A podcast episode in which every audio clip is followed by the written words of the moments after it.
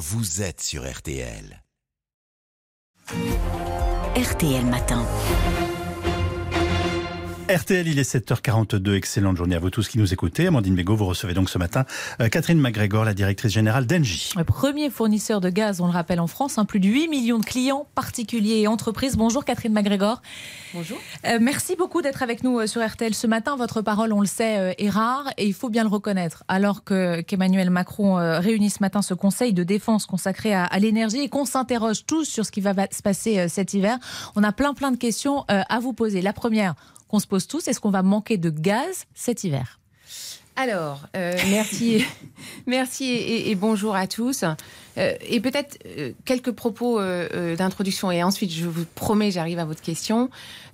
Pour dire qu'aujourd'hui, c'est vrai que nous sommes dans une situation de crise absolument exceptionnelle sur le monde de l'énergie en Europe avec des conséquences sur la souveraineté de notre pays, nos continents, et bien sûr des implications, pouvoir d'achat et compétitivité de nos industries.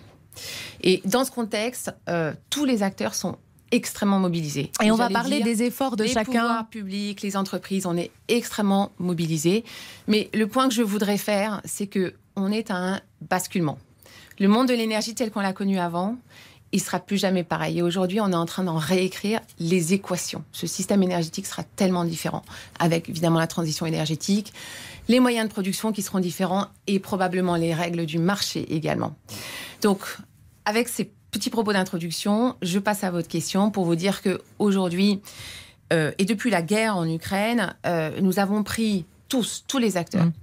un nombre de mesures très importants pour diversifier nos approvisionnements, pour s'assurer que nos terminaux d'importation euh, marchaient au maximum et bien sûr pour remplir nos stockages le plus possible. Le stockage est vraiment important. Donc aujourd'hui, on est plutôt relativement serein sur la situation du gaz en France.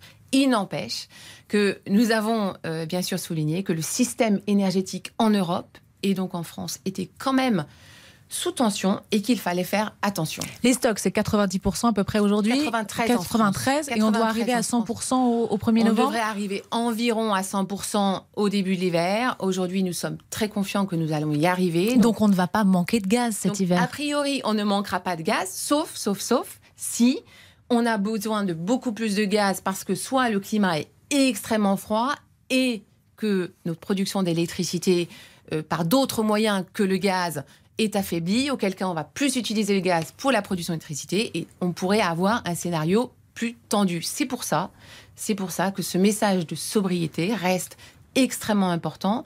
Il est valable. Il est également valable pour des raisons de pouvoir d'achat bien sûr, puisque l'énergie, on voit bien, augmente beaucoup. Donc, moins on en consomme, moins ça coûte. C'est l'offre et la demande. Mais voilà, et puis moins ça coûte euh, sur la facture. Mmh. Donc, euh, au- au- pour les particuliers, pour les industries, évidemment qu'il faut euh, consommer moins d'énergie. Donc ça veut dire que quand la Première ministre, toute cette semaine, tous les, les jours précédents, euh, nous parle coupure, rationnement, elle n'en rajoute pas, elle ne dramatise pas il un faut peu être prêt. Moi, je pense qu'il faut être prêt. Je pense que euh, dans, dans toute la situation de crise qu'on vit, il faut se dire on a un scénario où ça passe bien, mais il peut y avoir des scénarios où ça devient tendu. Et à ce moment-là, il faut être prêt, tout simplement. Et donc, je trouve ça très bien qu'on se prépare. Alors, les efforts euh, pour les entreprises euh, d'abord, c'est à elles d'agir d'abord, en premier? Moi, je pense que tout le monde a un rôle à jouer. Euh, moi, je suis plutôt très encouragée quand je regarde la base de mes clients particuliers. Mhm.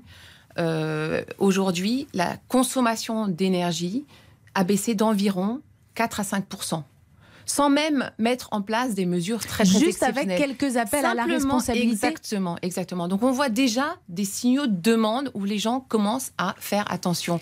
Et ça, c'est très encourageant. Moins 4 à moins 5 ce que Sur- vous constatez aujourd'hui sur nos particuliers. sur vos particuliers, sur le gaz, est-ce que ça pourrait permettre justement, euh, en cas de surchauffe, eh ben de, de passer l'hiver? Chaque geste compte.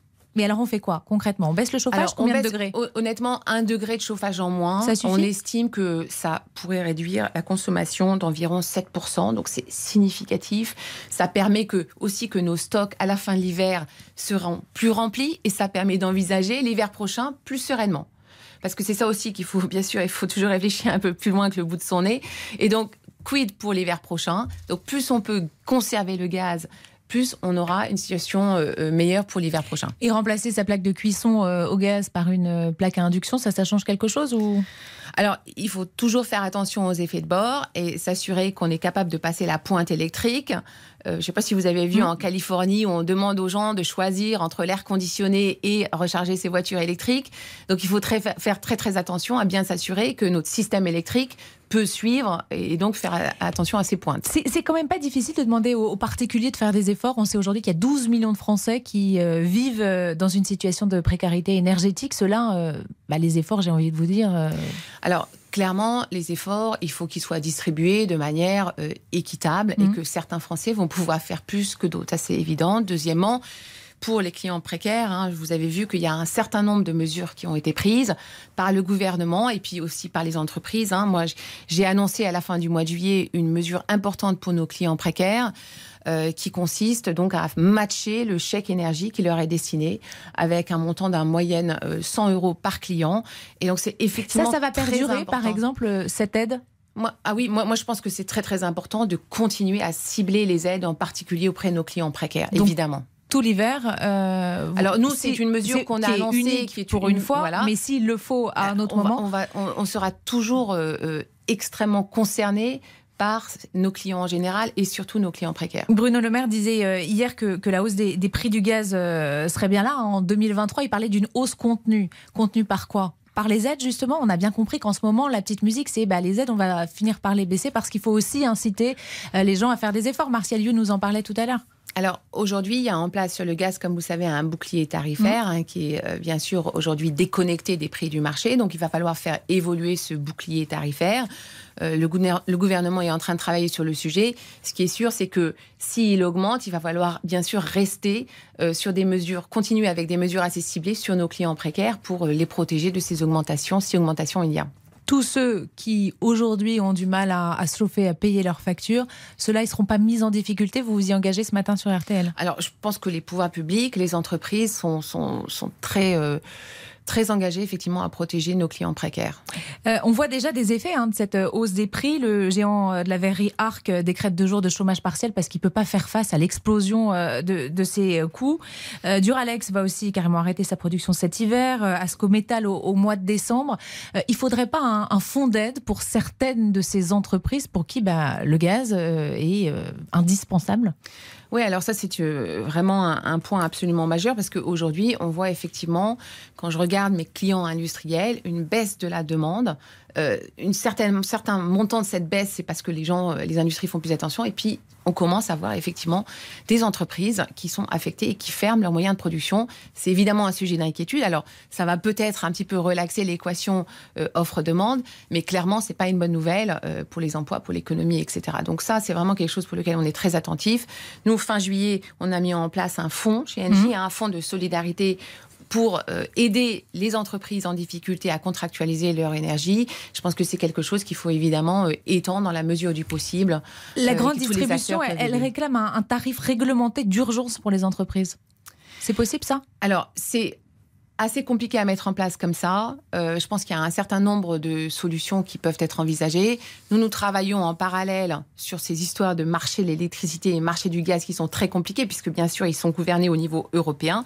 Depuis le début de la crise, nous avons proposé une mesure qui est un plafond sur le prix du gaz sur les marchés de gros, qui permettrait donc de limiter la hausse pour les industries, pour les particuliers, mais également aurait un impact positif sur le prix de l'électricité. Donc ça, c'est une mesure que nous avons poussée, que nous continuerons de pousser auprès des autorités, euh, européennes. Mmh pour euh, s'assurer que ces, hausses euh, restent contenues. Et taxer les bénéfices exceptionnels des entreprises euh, de l'énergie, notamment, hein, qui ont fait des super profits. Dit a dégagé, je voyais, 4,6 milliards d'euros supplémentaires au premier trimestre 2022. 4,6 milliards d'euros, c'est pas rien. Et j'imagine que toutes les entreprises qui, elles, ont du mal, qui commencent à faire du chômage partiel, doivent se dire il y a un souci. Alors, d'abord, bon, super profit, c'est vraiment maintenant une notion qui est devenue extrêmement, extrêmement politique. Moi, je ne sais pas définir hein, ce que c'est qu'un super profit. Euh, je comprends Des profits supplémentaires, on va dire. Je comprends que parfois il peut y avoir une, manne du producteur. Nous, NJ, on ne produit pas de gaz. Hein, il faut se le rappeler. On achète du gaz, on le vend. Euh, maintenant, ce qui est vraiment important, c'est qu'est-ce qu'on fait de ces profits? On investit. On investit dans la transition énergétique.